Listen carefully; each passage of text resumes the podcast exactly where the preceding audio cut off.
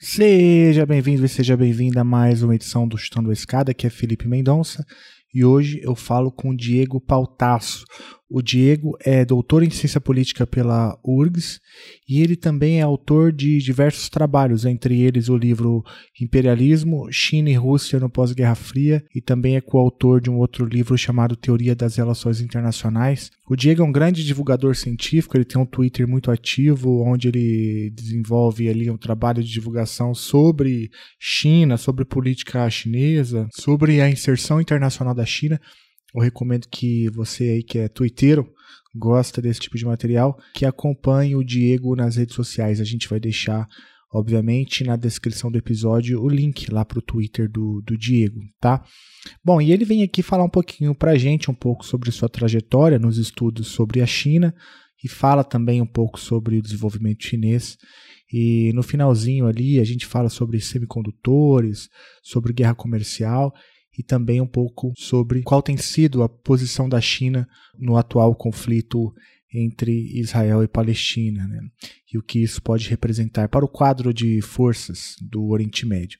Então vale a pena ficar até o final. O Diego é um grande especialista e é muito interessante os dados que ele traz aqui. Bom, e se você puder apoiar o Chutando a Escada, é muito simples. Basta entrar em www.chutandoaescada.com.br barra apoio. Lá você vai encontrar várias formas de ajudar financeiramente. Se você não puder ajudar financeiramente, você pode ajudar também é, ou deixando o teu comentário no teu agregador favorito ou compartilhando esse episódio.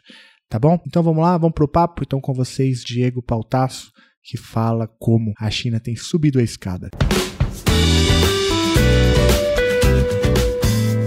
A escada é uma construção que serve para fazer um deslocamento vertical. Nem sempre é assim, mas tem um jeito de facilitar tudo isso. Elevador? Não.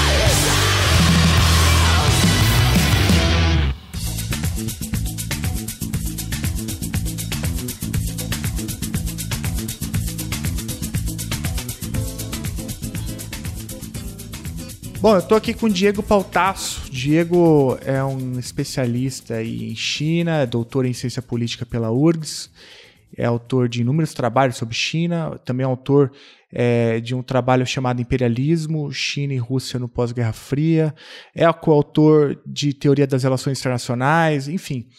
O Diego tem uma das arrobas mais ativas aí também na, no Twitter. Eu gosto bastante do que você publica lá. Tem muito conteúdo bom. Eu recomendo que você siga o Diego no Twitter. Tem muito conteúdo bom sobre China lá e sobre outros assuntos também, mas acho que o foco é a China, né? E Diego, pô, cara, obrigado por topar falar comigo. Estou bem feliz de ter você aqui. Obrigado, eu agradeço muito o convite. É um dos podcasts que eu felizmente acompanho e a gente fica acompanhando e vendo a qualidade da produção. E quando a gente é chamado, obviamente que a gente fica bastante feliz de poder colaborar. Diego, olha só, como que você chegou até a China? Como China aparece como tema de pesquisa para você? É, eu fiquei, tô bem curioso de saber um pouco como, como que a China aparece na sua trajetória. Eu comecei a graduação em 2000 na URGS e uh, sempre me inclinei mais pela geografia. Só que a geografia da URGS ela tem uma ênfase maior em ciências da natureza, da terra. Né? É, então eu ficava procurando nos departamentos de ciência política e de outras áreas é, para estudar mais geopolítica e dentro desses estudos de geopolítica eu caí um pouco em Ásia e em China, 2002, 2003, estava terminando a minha graduação já pensando em fazer é, mestrado. E naquela época não havia nenhum especialista, professor universitário uh, especialista em China, uh, as redes sociais não existiam, portanto não tinha muito acesso a material, era muito difícil chegar em papers ainda não tinha os bancos das revistas digitais, os periódicos acadêmicos, e obviamente as bibliotecas tinham muito pouquíssimas coisas traduzidas em português. É, mas cada vez mais se falava na China, é, né? a China já era um parceiro importante do Brasil, ainda estava longe de ser uma arma, já era um parceiro importante. É, se falava que todos os produtos eram os produtos Chimiling na década de 90, início de 2000, os 1,99 é, da época lá do Plano Real eram todos com produtos chineses, né? É, e muito se dizia naquele contexto, inclusive para justificar a, a, agenda neoliberal, que a China se desenvolvia em função de uma abertura neoliberal, em em função de uma mão de obra desregulamentada, semi-escrava, né? abertura irrestrita ao capital estrangeiro. E, obviamente, aquilo criava uma certa dissonância entre essa, essa ideia que era vendida de que a China tinha essa abertura neoliberal, mas, ao mesmo tempo, era um país que se reivindicava socialista, fruto de uma, uma, uma maior revolução do século XX. E eu queria entender um pouquinho o país, ao mesmo tempo que crescia 8, 9, 10, 12% ao ano naquele contexto. Não, o que está acontecendo? Se abre pelo neoliberalismo e o Partido Comunista, e como é que é essa coisa, né? Obviamente na mídia é, se falava quase nada, e aí eu quis fazer uma mestrado. Eu terminei a graduação, ingressei no mestrado e disse, não, o assunto vai ser China, né? É, obviamente não tinha orientador, especialista no assunto, e eu resolvi mergulhar. Ele fez o mestrado é, falando das relações da China com a Índia, né? É, e depois o doutorado das relações da, da, da política política externa chinesa para a Rússia, que resultou nesse primeiro livro aí que você citou, que é China e Rússia no Pós-Guerra Fria, publicado em 2011. Né? Esse é fruto do doutoramento defendido em 2010. Então, agora, esse ano aí, estamos completando duas décadas de pesquisas, publicações, mais recentemente a conta no Twitter, que é uma ideia de difusão científica, que nem você, você citou. E é isso, né? Os últimos artigos, uma ênfase muito forte na questão da nova Rota da Seda, os últimos seis, sete artigos publicados, aí uma boa parte tem sido sobre a nova Rota da Seda, que virará livro uh, ou no final desse ano ou início do, do, do próximo. O livro já está em revisão, capa, orelha, essas coisas, está em fase final. Essa é a expectativa. Excelente. O teu orientador foi o CEPIC, né? O Marco CEPIC. Exatamente. O CEPIC me orientou no mestrado e no doutorado, especialista em segurança internacional, política internacional, trabalha em várias frentes, é uma figura brilhante, agora está no governo, na escola eh, de inteligência da BIM, e, e eu tive a felicidade de ele, mesmo não sendo especialista, é, me instrumentalizar para ter um pensamento crítico, enfim, avançar nessa fronteira aí. Naquela época, como, se, como eu brinco às vezes, né, era tudo mato, né? Quando a gente chegou. não, é isso mesmo.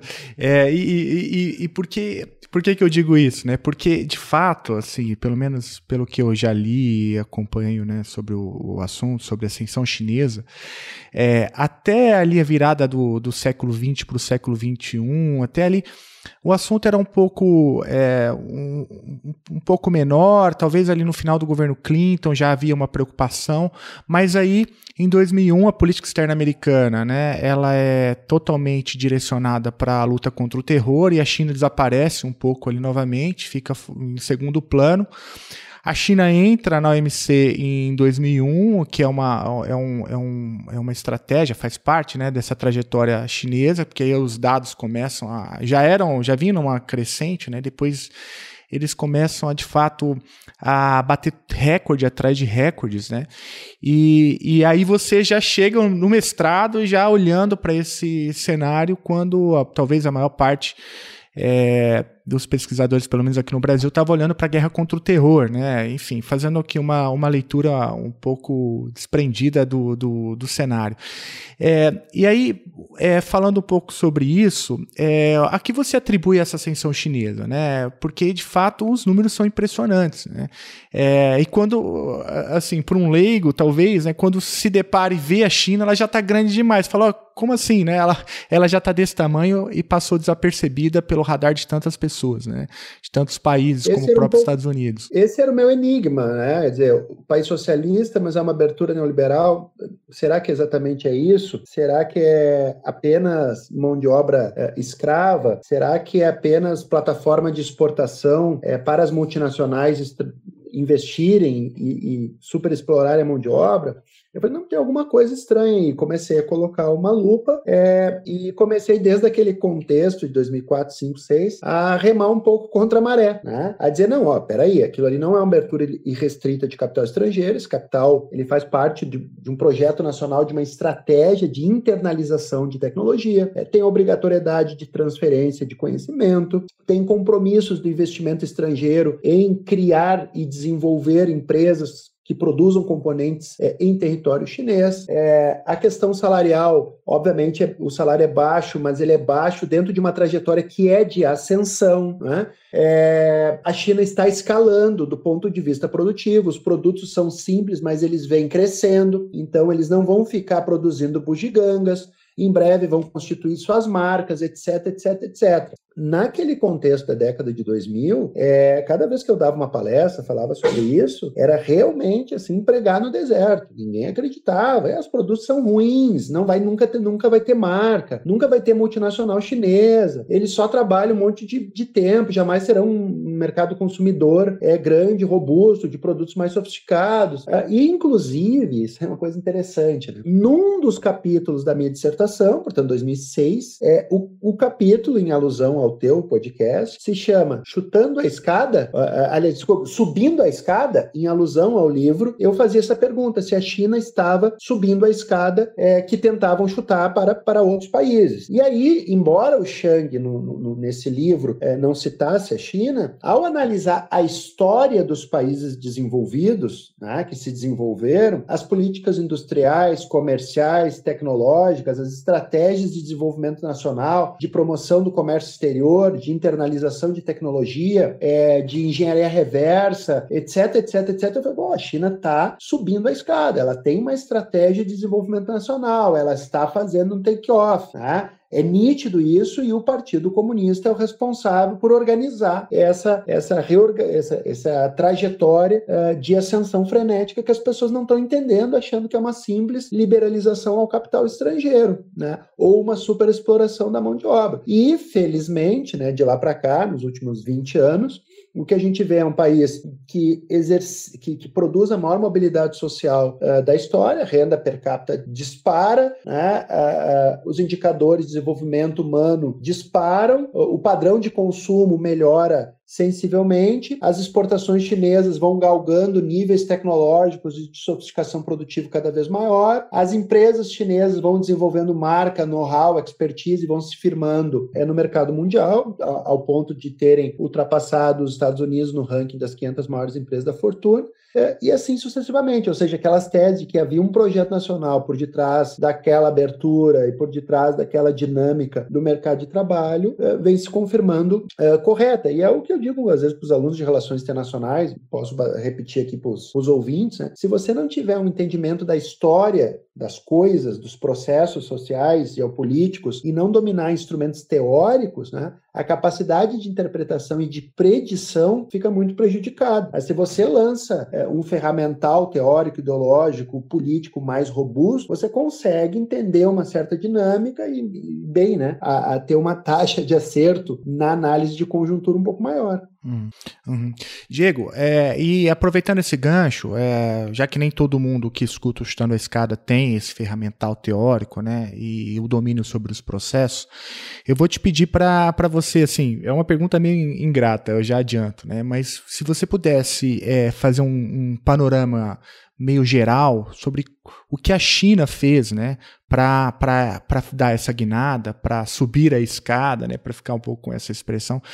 É, claro, já alguns elementos já apareceram na sua fala, né, um projeto nacional é, é, que por trás, né, e todo esse investimento em tecnologia, inovação, é, algumas coisas já apareceram, mas é, se você pudesse, tivesse que resumir, e eu estou te pedindo para fazer isso, né? É, o que, que você, o que, que você acha que não pode faltar nessa explicação? Primeiro e mais importante de tudo é o Estado como elemento ordenador do desenvolvimento. Ou seja, é, não é de maneira nenhuma resultado de forças espontâneas de mercado, seja interno, uhum. seja de fluxos é, de capitais estrangeiros, uhum. ou seja de um clichê que virou moda, até no debate político brasileiro, né, de se integrar às cadeias globais de valor. Isso não existe, isso não existe. Né? Não é uma dança da cadeira, cada um senta numa e está tudo certo. Não, é, um, é uma dinâmica que você tem que, através do Estado, é, fazer um esforço para ir galgando tecnologia e uma combinação muito robusta do que o Chang chama de política políticas industriais, comerciais e tecnológicas. Né? É, para, se quisermos agora, talvez a cereja do bolo, que seja a indústria de semicondutores, né? a gente está vendo um pouco hoje a ponta de lança de um processo que a China fez em todos os demais setores. Quando ela começou a produzir calçados, quando ela produzir, eh, quando ela, quando ela entrou no setor têxtil, é, quando ela desenvolveu a indústria é, pesada,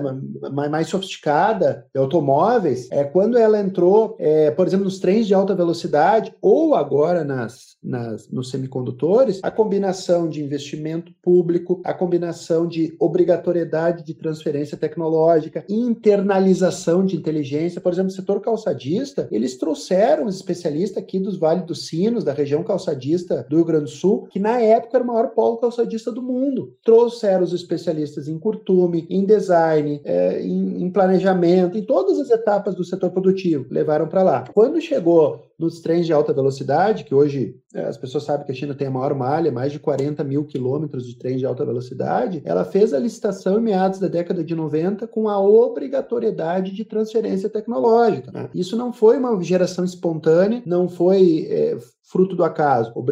E uma estatal recebeu essa tecnologia. E o investimento público comprou ou encomendou uma grande quantidade de trens. E aí a China desenvolveu esse know-how e agora vai exportar trens de alta velocidade para outras regiões do mundo, como já está a fazer. Né? agora a China anunciou, não faz muito tempo, o seu avião de grande porte, lá, para concorrer com o Boeing e com o Airbus né, que era monopolístico. Como é que se deu isso? Um investimento em todos os fronts para internalizar a tecnologia aeroespacial. Uma delas envolveu também o Brasil, ou seja, a China chegou aqui no Brasil, quem é que produz aviões de médio porte com excelência? A Embraer. Bom, eu vou comprar 100 aviões de vocês, 50 vocês produzem no Brasil, 50 vocês vão abrir uma fábrica lá na China, em joint venture com uma empresa chinesa chamada Avic, e vão produzir lá. E, obviamente, ao produzir em Harbin esses aviões, eles internalizaram a tecnologia, aprenderam e, junto com outras a, alianças com Airbus e com outras empresas, internalizaram outros elos. E agora eles vão produzir, produziram já o primeiro avião de grande porte. O Estado vai financiar provavelmente a aquisição desses aviões por parte das companhias aéreas, justamente para que é, priorize o avião nacional ao invés do Airbus, ao invés do, do Boeing. A empresa vai ganhar escala, vai ganhar competitividade e logo, logo a gente vai ver a Gol e outras empresas aí do Brasil e da América Latina e do mundo comprando aviões chineses. Ou seja, mobilizando a inteligência nacional, formando engenheiros, subsidiando, atraindo empresas para fazer joint venture e transferir tecnologia, trazendo os melhores cérebros. Agora, na indústria de semicondutores, por exemplo, eles estão atraindo engenheiros do mundo todo, sobretudo da Coreia do Sul e de Taiwan. Né? E é por isso que eu escrevi em diversas oportunidades que a tentativa americana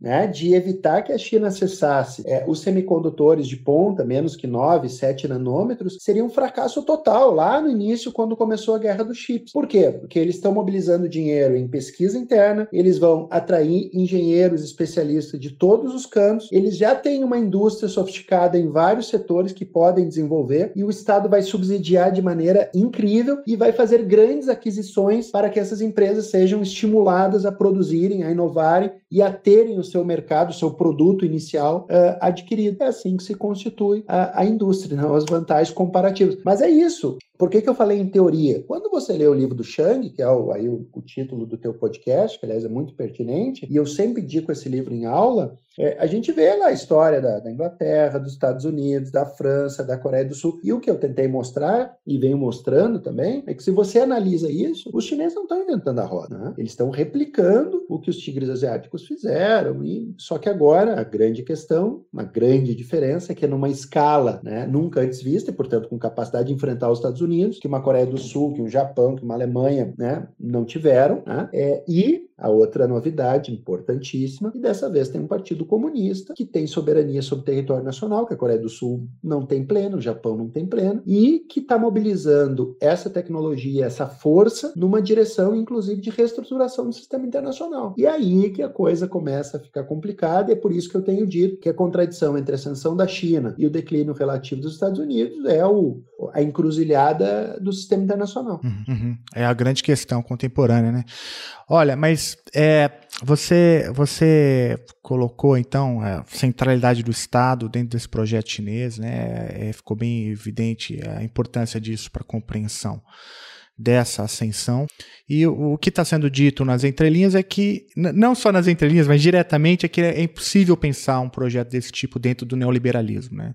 É, porque não se trata de forças do mercado, não se trata da livre iniciativa, se trata de um projeto nacional e, e, você ainda conclui dizendo que talvez a grande novidade no caso chinês é justamente o, o, o Partido Comunista Chinês né, e o papel que ele desempenha nesse processo centralização desse processo, né? É, e aí, para desespero talvez, né, do, do, dos defensores do neoliberalismo que não conseguem entender e ou, ou para entender precisa justamente é, despertar velhos fantasmas como o risco do comunismo e tal, né? É o comunista como o comedor de criancinhas e assim por diante, né? É, e aí nesse, nesse mesmo nessa mesma toada você insere agora no final da tua fala a China dentro do, do sistema internacional e fala não aí essa também é, é uma segunda novidade, né? Porque além é, de promover um desenvolvimento nacional é, sem precedentes, dado o tamanho né, da China. Ao, ao mesmo tempo, a China tem uma leitura sobre a política internacional e o papel que a China deve desempenhar nele. Sobre isso, então, é, o, o, qual, que é, qual que é a questão aí? Qual que é a leitura que a China faz dela mesma na, é, nessa nova fase aí do sistema internacional contemporâneo? É, como que a China pensa a sua inserção internacional, considerando esses elementos que você trouxe?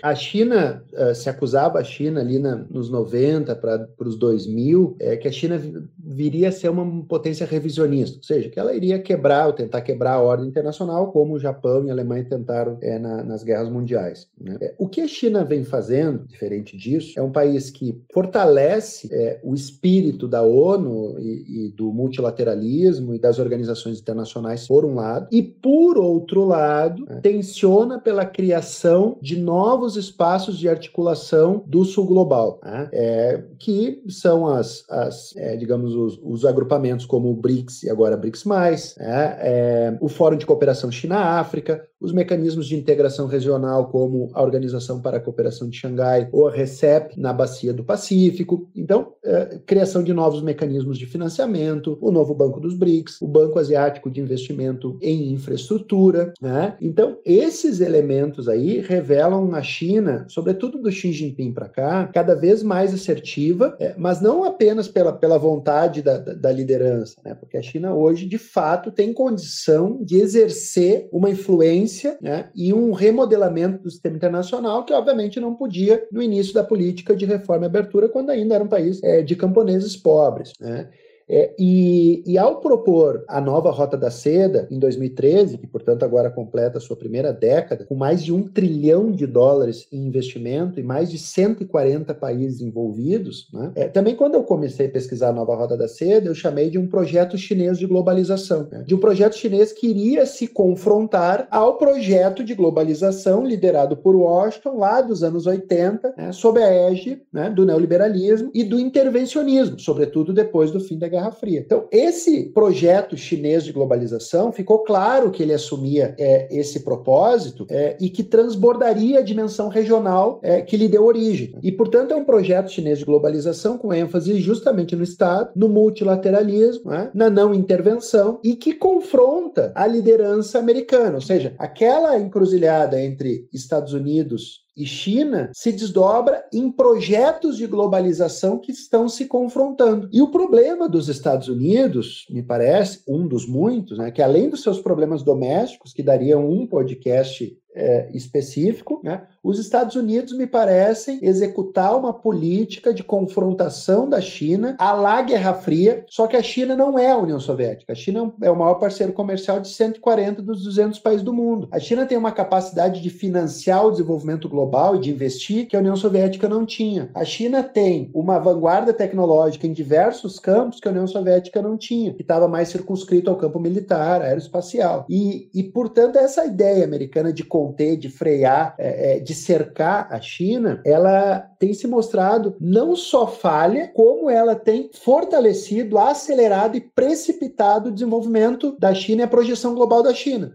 Tanto no exemplo dos semicondutores, que eu já falei, né? ou seja, isso tem acelerado a busca da China por autossuficiência né? nesse campo e em outros, sobre gargalo e sobre pressão americana, e tem aumentado a projeção global da China. Exemplo, o Irã. Né? Ou seja, quanto mais os americanos tentavam cercar o Irã, mais o Irã né, é, caía na órbita da China e aumentava a influência é, sobre o Oriente Médio. Inclusive, resultou no ano passado, na mediação chinesa na aproximação do Irã da Arábia Saudita. Isso é fruto do aumento da presença comercial é fruto da nova rota da seda e é fruto do, da própria pressão que os americanos exercem sobre os países que empurram para o lado da China. Quando eu escrevi de novo a tese, aqui voltando a esse, a esse ponto da política externa da China para a Rússia, escrevi em 2009, 10, 10 eu, eu defendi, 11 publiquei o livro.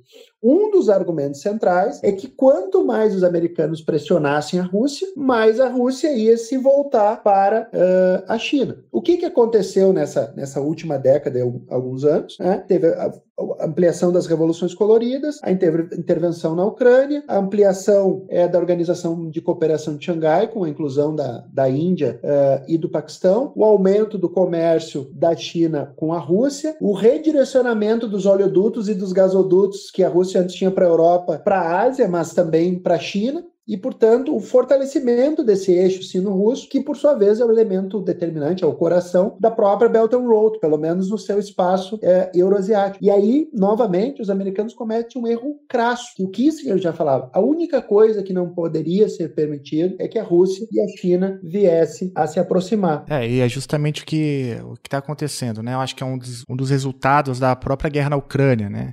É com, com, com as sanções e com a tentativa de é, retirada do, da Rússia do, da economia internacional por meio do retirada do sistema SWIFT, né? Aí joga a Rússia completamente no colo, né, do, do sistema chinês, é por aí. Só um parênteses aí, precipita a criação do sistema alternativo ao SWIFT, mais uma vez a ação dos Estados Unidos está precipitando isso, está precipitando a desdolarização, está? Tá precipitando a criação de novos mecanismos de, é, de financiamento global, porque, obviamente, o dólar, que era para ser a moeda estável, a reserva de valor, porque essa é a função da moeda global, garantir uma certa estabilidade, se tornou cada vez mais um instrumento de poder e de desestabilização dos países, de modo que os países estão buscando alternativa. E isso aumenta a capacidade da China propor essa agenda para países como a Arábia Saudita, Irã, que estava sancionado, e outros que estão sempre submetidos né, à faca no pescoço do dólar, da flutuação da moeda, dos juros, né, do, dos embargos, né, enfim, um pouco, um pouco o resultado da própria ação dos Estados Unidos, que abre uma possibilidade da China exercer um papel com mais protagonismo ainda. É, e, é, não, excelente. E, e, você também menciona um dado assim muito, muito absurdo, assim. É o Belt and Road Initiative já já mobilizou um trilhão de dólares, é isso, de investimento? Mais de um trilhão de dólares em investimento. Tem 140 países que já assinaram um acordo, mais de 140, 143, o último dado que eu vi, né? É, e veja, nós estamos falando aí é, de obras públicas, né? Nós estamos falando de infraestrutura, de transporte, de energia, de comunicação, é, e, e e, eu costumo dizer né, que o que caracteriza o subdesenvolvimento, no fundo, no fundo, no fundo, é falta de infraestrutura. Porque mesmo a desigualdade, a pobreza, o desemprego, é uma função da falta de infraestrutura. Porque você não faz uma escola se não tiver eletricidade, se não tiver uma estrada, se não tiver acesso àquelas pessoas. Você não faz uma fábrica se não tiver infraestrutura, energia, transporte, comunicação. Você não exporta nada se não tiver um porto. Você não abre uma área de fronteira agrícola se não tiver uma estrada que permita escoar aquela produção para qualquer outro lugar. Então, e qual o problema da infraestrutura? A infraestrutura ela é cara, ou seja, ninguém está disposto a fazer uma estrada de 500, 800 quilômetros. Não é uma coisa rentável. Né? O pedágio se tornaria proibitivo sem subsídio. Ninguém faz uma ferrovia ligando uma área a uma área mais despovoada. Né? É, ninguém tem dinheiro para construir uma hidrelétrica do próprio bolso. O capital privado não faz isso na Etiópia, no, na, na, na Moçambique, é, no Equador. Não vai fazer. Né? Então, tem, primeiro tem o problema do financiamento dessas obras, que são muito caras, não cabe no orçamento da maior parte desse país. E segundo, são obras de execução muito difícil, ou seja, é complexo do ponto de vista da engenharia fazer uma ferrovia. Tem túneis, tem pontes, tem. Né? É complexo fazer uma hidrelétrica. Você não junta meia dúzia de engenheiro e faz uma hidrelétrica. Há um know-how por detrás disso. Então, quando a China faz essas grandes obras de infraestrutura nesses países, né, ela está criando condições. Por um lado, ela exporta serviços de engenharia, financia obras. Por outro lado, ela cria demanda nesses países que vão exportar para eles, que vão comprar bens, que vão comprar insumos e, portanto, cria um efeito gravitacional dessas economias através do desenvolvimento em torno da economia chinesa. Então, não se trata de altruísmo, né? É, é um, é, há um interesse. Exatamente, também. é um ganha-ganha. Uhum, uhum. É, é, um ganha-ganha. A China, obviamente, é, tem uma, uma leitura é, de que a infraestrutura é crucial é, para o desenvolvimento, como você mencionou, e ao mesmo tempo isso tem um efeito é, direto ou indireto, que é justamente a, o estreitamento das relações com, a próprio, com o próprio mercado chinês. Então é uma lógica de mercado, mas é uma lógica de mercado é, controlado né, pelo Estado e que tem uma lei e não, liber, e não neoliberal. É, é por aí? É Exatamente, por aí que você porque aí entram as grandes empresas chinesas, a, a, relação entre as grandes corporações do setor de infraestrutura, é, do setor de banco, com o Estado chinês e com a política externa chinesa. Né? É dizer, por exemplo, no caso do Paquistão, que é um dos corredores da nova Rota da Seda, são seis corredores territoriais e um corredor é, oceânico, pelo menos o projeto original. O corredor econômico China e Paquistão é que liga o o, sudoeste da China uh, até o porto de Guadar, eles fizeram, estão fazendo um eixo de integração né, de mais de 2 mil quilômetros, que tem um super porto no Paquistão e toda uma infraestrutura de transporte até a China. É óbvio que é importante para a China, a China está exportando serviços de engenharia, está criando uma alternativa ao Estreito de Malaca, que é um grande checkpoint, né? mas ao mesmo tempo está desenvolvendo um país que tem mais de 140 milhões de habitantes, que é um mercado potencial muito grande, está estabilizando um país que tem um histórico de, de, de crises e de, de, violência, de focos de, né, de conflitos N relacionado com o Afeganistão, com aquela fronteira ali. Então, obviamente, de novo, não é uma lógica meramente contábil que está guiando a, a, política externa e o interesse chinês. Tem uma lógica securitária, tem uma lógica de desenvolvimento, tem uma lógica de geração de demanda, tem uma lógica de estreitamento de relações com um país vizinho da Índia, que tem certa rivalidade com a China, e é isso um conjunto de outras coisas que estão em jogo e que fazem, portanto, uma política externa que movimenta suas peças baseada em variáveis não meramente contábeis. O Chutando a Escada conta com apoio financeiro dos seus ouvintes. Para saber mais, acesse chutandoaescada.com.br barra apoio.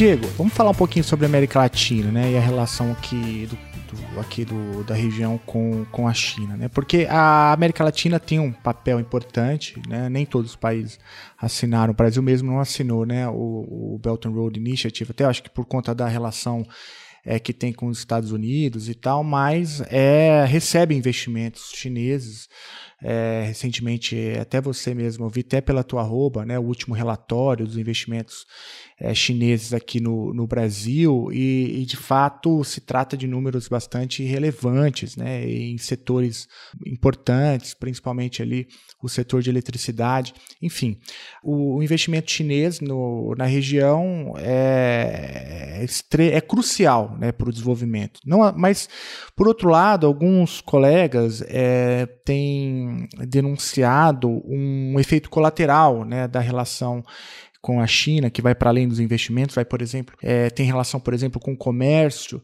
é, porque haveria ali um. Haveria não, né? Há uma, um comércio bastante desigual em termos de valor agregado, né? E isso teria contribuído para a desindustrialização de alguns países latino-americanos, ou até, alguns colegas preferem o termo nova dependência, uma nova dependência em relação ao capital chinês que joga, portanto, a América Latina de novo né, para essa condição primária exportadora, enquanto que a China se especializa cada vez mais em produtos de alto valor agregado. Né. É, diante disso, eu te pergunto, né, como você enxerga isso? Como você enxerga a América Latina é, na estratégia chinesa das duas, dos, dos, dois pontos de vista? Primeiro como um especialista em China e depois como um intelectual latino-americano. Né? A tua questão é muito importante. É, na verdade, a China se transformou essa potência competitiva, a indústria do mundo, e isso causou dificuldade a todas as indústrias do mundo, né? mesmo as mais competitivas, de Alemanha, Estados Unidos, etc. Por exemplo, a relação da China com os Estados Unidos é assimétrica, houve uma primarização das exportações americanas, e os americanos, em 2022, tiveram um déficit de 402 bilhões de dólares. Bom, então isso mostra que, de fato, é um competidor é, de grandes dimensões. Agora, eu costumo dizer é, que existe o imperialismo, aquele que coloca a faca no teu pescoço, te desestabiliza, intervém, impõe uma agenda à força, na base da coerção, né? e existe também a falta de projeto nacional. Né? Então, grande parte da nossa desindustrialização, e aí eu me refiro ao Brasil, a América Latina como um todo, mas o Brasil em especial, é um projeto, é um projeto de desindustrialização que vem aproximadamente de meados dos anos 80. Se vocês pegarem lá, chegou ao topo de 20 e poucos por cento, né? e agora está batendo 10. É um processo sistemático de desindustrialização e que antecede a própria ascensão chinesa. É claro, a ascensão chinesa, ela uh, impactou, é uma variável, mas eu não, diria que não é a variável determinante, ou pelo menos não é a variável única. Né? É, o que houve é que o Brasil, é, durante o período real, é, produziu uma equação que desindustrializaria com qualquer outro país, ou seja, um câmbio hipervalorizado, taxas de juro nas estrelas. Né? Isso aí é, quebrou, é, por exemplo, é, no caso do setor calçadista, destruiu o setor calçadista, foi plano real a partir de 94. Né? Antes que a China virasse uma potência competitiva e aí sim entrasse né, no setor é, que o Brasil, bem ou mal, acabou deixando vago. Né? É, mesmo durante o, o, período do governo Lula, que foi um período muito bem sucedido do ponto de vista da inclusão, do aumento do salário mínimo é, e do salário médio, é, do, do, da, do, do financiamento para um, uma condição de consumo melhor, uma inserção internacional, uma política externa muito mais ativa, uma série de outros acertos, né? mas é, há um certo consenso aí entre os, entre os intelectuais é, de que o grande problema foi é, uma preocupação é, ou ter deixado de lado a questão da reindustrialização. Tanto que agora, com, com a reeleição, há uma série de economistas e, e intelectuais debatendo a questão da reindustrialização brasileira. Né? É, veja, quando o câmbio não esteve valorizado, né, ou juros nas estrelas, que é o que a gente vive até hoje, as taxas de juros mais altas, uma volatilidade cambial que é absolutamente inadmissível. Imagina, você vai planejar um investimento, seja lá qual for, né, aí tu não sabe se o, o real vai estar tá 5 dólares, 6 dólares ou 2 dólares. Você não sabe se o combustível vai estar tá 3 reais ou vai estar tá 7 reais. Né? Esse tipo de coisa que é fruto do neoliberalismo é um um, um, inseticida anti-indústria, entendeu? Então eu gosto de sublinhar isso. Por exemplo, o caso da Boeing. O caso da Boeing, embora os Estados Unidos tenham um histórico de imperialismo, não foi uma, uma, uma pressão, não foi uma faca no pescoço, foi uma vontade deliberada de um determinado governo de se de alienar um ativo nacional assim cujo valor é absolutamente inestimável. Foi a Lava Jato, um projeto nacional, tudo bem que nesse caso com inter, inter-relações é, com, com, com, os Estados Unidos, mas foi a Lava Jato que desmontou é, empreiteiras que tinham 50, 60 anos de know-how e que exportavam serviços de engenharia. Inclusive, o governo Lula teve um papel decisivo na exportação de serviços de engenharia. Nós tínhamos ocupado um papel bastante importante no mundo, financiado por um banco público, pelo BNDES, e aí, graças a uma combinação de Lava Jato, uma mídia que sempre se opôs ao papel do BNDES, a gente praticamente destruiu um setor, né? Então, em síntese, é, é, a China é um, um, competidor ingrato, não se trata de, um, de uma coisa trivial. Por outro lado, se a gente não tiver um projeto nacional, se a gente se contentar em exportar soja e minério de ferro para a China, se os investimentos chineses, inclusive quando teve a visita do Lula é, a Pequim, é, desde muitas entrevistas, escrevi artigos e num dos textos eu falei: o Brasil precisa ter um projeto nacional para lidar com o maior parceiro nosso, que é a China. E qual é o projeto nacional? É só exportar soja e minério de ferro? Não. Os chineses vão fazer grandes investimentos no Brasil, tá? Mas o que, que a gente vai demandar deles? A gente pode fazer um pouquinho o que a China fez com os investimentos estrangeiros? Digamos, vamos fazer um projeto de ferrovias. Os chineses vão investir em ferrovias aqui. Bom, eles vão ter que ou produzir parte dos vagões é, das locomotivas aqui, ou vai ter que fazer uma joint venture com empresas metal metalúrgica, mecânica do Brasil, ou vão ter que transferir tecnologia. Né? E aí eu fui dando exemplo nos mais variados setores de painéis solares e de muitos outros, né? É, por exemplo, está estabelecendo a BYD é, na Bahia. Quais são as contrapartidas? É, ela vai adquirir os insumos e as peças da indústria nacional ou ela vai trazer tudo de fora e vai montar? A gente fez algum tipo de exigência? Ela vai estabelecer um, um parque de desenvolvimento de produtos no Brasil? Como vai ser? Obviamente que se o país que está recebendo os investimentos não souber o que tirar do parceiro, seja ele a China, a Alemanha, o Japão, a Argentina, não vai partir, obviamente, deles. Né? Então, esse é um ponto importante. Por exemplo, a gente está com o CEITEC aqui, que é um projeto de destruição nacional. Né? Por que a gente não utiliza a reconstrução do CEITEC articulado a algum investimento estrangeiro que adquira uh, parte desses chips e que eventualmente transfira alguma tecnologia de semicondutores eh, para o Brasil? Até porque a China precisa construir né, uma rede de, de, de, de, de semicondutores em escala global para furar o, o, bloqueio que os americanos fazem. Então, isso é uma, uma escolha nossa. A gente precisa ter um projeto para demandar e aí sim uh, uh, utilizar um processo de reindustrialização. E, e, usar a China não como um problema, mas pode ser a mola mestra de um processo de reindustrialização do Brasil, caso tenhamos um projeto nacional com essa clareza. Não, excelente. É, o que você está falando, então, é, se eu entendi bem, é que a gente não precisa de nenhuma nenhuma, nenhuma ameaça chinesa para desindustrializar. A gente faz isso por nós mesmos, basta que, né, o nosso... Você falou da Ceitec mesmo, eu lembrei do, do Guedes, né, que... Como, que... como que foi a história mesmo? Ele, ele, ele, ele fechou, né, ou tentou fechar, não foi? Ele tentou fechar a Ceitec no momento, da, ali no contexto da pandemia, onde o mundo passava por uma crise de falta de chip. Imagina, tem um produto escasso no mercado, tem a única fábrica da América Latina que produz alguns semicondutores e diz, bom, já que está faltando chip no mundo e nós temos a única empresa. Que tal fechar ela? Então, quer dizer, isso é um projeto de destruição, entendeu? E aí está essa dinâmica né, é, é de tentar reconstruir o CEITEC, mas para isso, de novo, é aquilo que o Chang dizia: tem que ter encomendas nacionais, tem que forçar a transferência tecnológica, e isso tem que partir do Brasil. É a ausência de um projeto nacional, essa que é a, é a, grande, é a grande questão, né? Olha, antes da gente terminar esse papo, eu preciso te fazer algumas outras perguntas. Né? A, a primeira tem a ver com na verdade, as duas têm a ver com a conjuntura. A gente, a gente, sabe que conjuntura, falar de conjuntura é sempre um risco, porque a conjuntura muda todo o tempo, né? É, e aqui no stand a gente, o ouvinte raiz sabe que a gente nunca trata dos temas candentes, embora dê mais views e tal, mas a gente prefere é, trazer especialistas já com essa, esse distanciamento, justamente para a gente poder é, falar com, com mais tranquilidade sobre alguns assuntos. Mas o, o primeiro diz respeito, a, obviamente, à guerra na Ucrânia, né, que é, o, é, é uma da, um dos temas candentes da política internacional contemporânea. A gente já trabalhou um pouquinho aqui, você mencionou, por exemplo, como que as sanções estadunidenses acabaram contribuindo para que a Rússia se aproximasse do, da China e aí precipitou uma série de questões. Você citou a desdolarização, citou a criação de um novo sistema é, para além do SWIFT, citou é, outros tantos temas aí. Mas ainda assim, eu acho que vale a pergunta, né? É, do ponto, do ponto de vista da Ucrânia, por exemplo, né? Qual que é a, a, posição chinesa?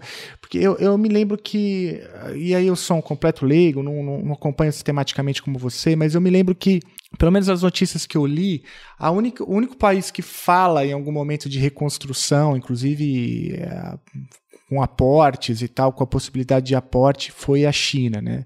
Falando de paz e de é, pensar num projeto de reconstrução. Enfim, é por aí mesmo? O que, que você tem lido sobre a China é, nesse, nesse contexto de guerra na Ucrânia? Primeiro, a China, é, obviamente, nunca é, passou perto da posição americana de tentar sancionar a Rússia, isolar a Rússia do sistema internacional, ou coisa que o vale. Ao contrário, visitaram-se reciprocamente, os negócios cresceram né, e, e, a parceria China e Rússia se aprofundou. Esse é o primeiro aspecto. É, o segundo aspecto é que a China tem se colocado né, nesses temas importantes, depois a gente pode falar um pouquinho da questão palestina, né, tem se colocado como um, um, ator disposto a ser um mediador. Né, e, e, a estatura da China vai lhe conferir progressivamente esse papel é, de é, ter voz e ter peso nas negociações é, internacionais. Né? Então, quer dizer, a posição da China, reconhece claramente que, que, a expansão da OTAN e a posição dos Estados Unidos é o elemento determinante é, da desestabilização do leste europeu, da guerra na Ucrânia, né? É, e, portanto, qualquer equação de paz, acho que isso faltou um pouquinho, talvez, a diplomacia brasileira, na Ucrânia, passa por reconhecer que a expansão da OTAN e o unilateralismo dos Estados Unidos tem sido um fio desencapado no sistema internacional. Né? É, a questão é a seguinte, né? A, a possibilidade de uma paz é, enquanto a OTAN, os Estados Unidos e seus aliados continuarem é, enviando armas,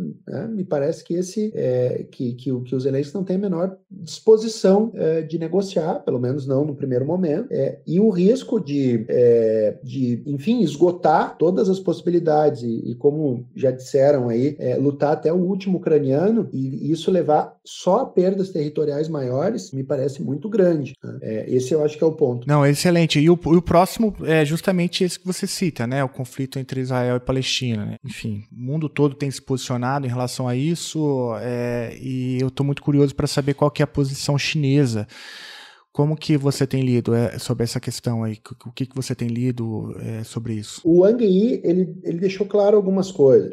Primeiro ele disse ele, a primeira declaração do governo chinês foi de que é, eles nunca usaram a palavra terror, né? Eles eram contra é, o uso da força e a escalada do conflito. Né? Diferente da maior parte dos Estados Unidos e seus aliados, do Ocidente, é que considerou o ato do Hamas exclusivamente um ato de terror contra Israel. Ao contrário, a China diz que a raiz do conflito né, é a não constituição é, de dois estados na Palestina, que era a origem lá do mandato da ONU, né, e a sistemática apropriação das terras, enfim, da, da simetria de força. E, portanto, é, conclamou, primeiro, a um cessar-fogo, segundo, é, que a ONU e os organismos internacionais iniciem uma mediação, né, e terceiro, que isso passe pela implantação é, de dois estados. Não há solução sem dois estados. Né? Quer dizer, por mais que Israel goze de uma supremacia material, né, militar gigantesca, né, o fato é que eles até podem ter vitórias em batalhas né, militares, mas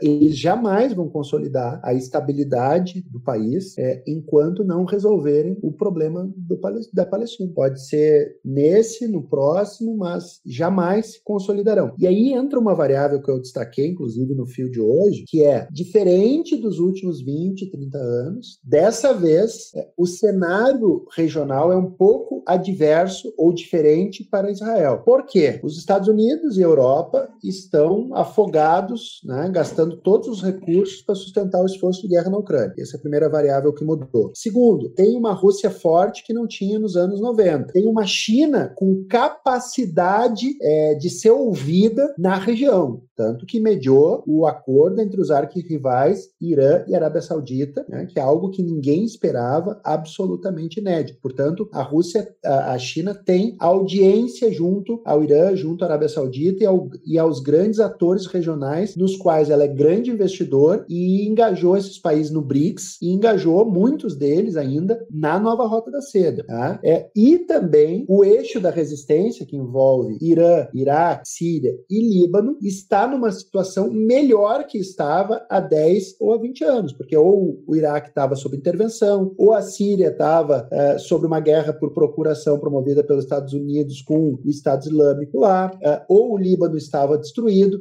Me parece que esse eixo da resistência está numa situação de melhor condição em relação ao passado. E ao uh, levar a essa a esse genocídio é, em Gaza, me parece que o projeto é, de Israel é evacuar e terminar de ocupar Gaza, constituir a grande, a grande Israel, é, eles correm o risco de produzir uma reação regional e, quem sabe, é, global e alterar o, o, famoso dar o passo maior que a perna. E isso pode ser bastante complicado. Eu comentava com, com a Isis, com a minha, minha companheira, né, nem sempre uma batalha militar, uma vitória militar uma superioridade militar levam necessariamente a uma vitória. Né? Os Estados Unidos tiveram sucessivas vitórias militares é, no Vietnã em função da sua superioridade, morreu muito mais vietnamita, eles perderam a guerra. Os franceses tiveram uma superioridade material e militar na Argélia, morreu um quarto da população da Argélia e os franceses tiveram que se retirar e o país ficou independente. Então, talvez Israel pudesse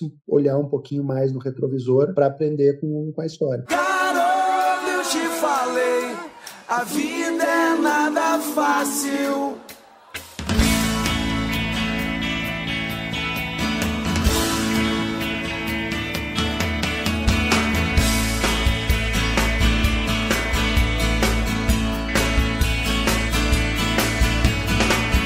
Você me perguntou se eu sabia porque tava ali.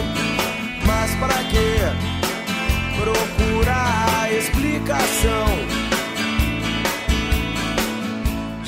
Diego, tem alguma pergunta que eu deveria ter feito e não fiz por absoluta incompetência, ignorância, algo que você gostaria de falar, divulgar? Enfim, esse é o, esse é o momento. Só dizer que eu gostei muito do bate-papo. É muito bom conversar com pessoas inteligentes. É, queria também parabenizar pelo podcast. É uma ótima iniciativa. É, e eu fico muito feliz de fazer parte lá, ter um númerozinho do qual eu contribuo um pouquinho. Ô Diego, obrigado, cara. Obrigado mesmo, assim, por você topar gravar com a gente. Aí tá numa viagem, tá aí, aí em trânsito e, e topou parar e gravar com, com a gente. Muito obrigado mesmo.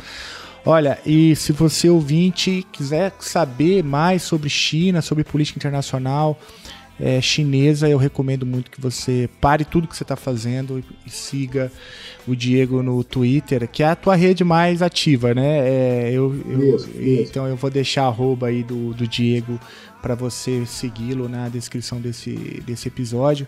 Vale muito a pena, tem dados, tem. Cara, você é uma máquina ali, né? De, de, de- de divulgação científica. É, também parabenizo você pelo, pelo trabalho. É, e eu aprendo bastante te seguindo lá também. Agora te ouvindo, pô, foi demais. Obrigado mesmo. Muito obrigado. Me chamem aí sempre que precisarem. Ah, não, volta sempre, cara. Quando sair o livro, você falou que vai publicar um livro, né, sobre Belt and Road. É, já deixo no ar o convite aqui. Vem cá falar sobre o livro, eu vou adorar poder conversar um pouquinho sobre ele com você. Compromisso assumido. A vida é nada fácil.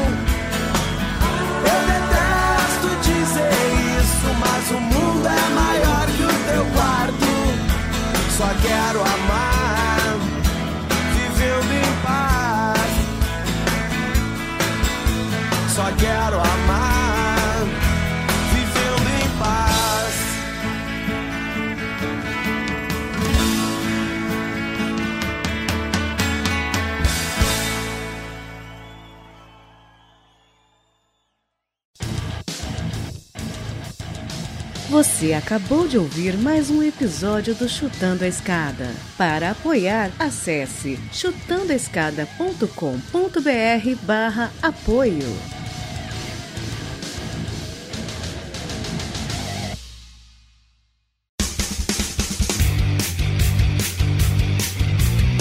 Cortes, edição de podcast.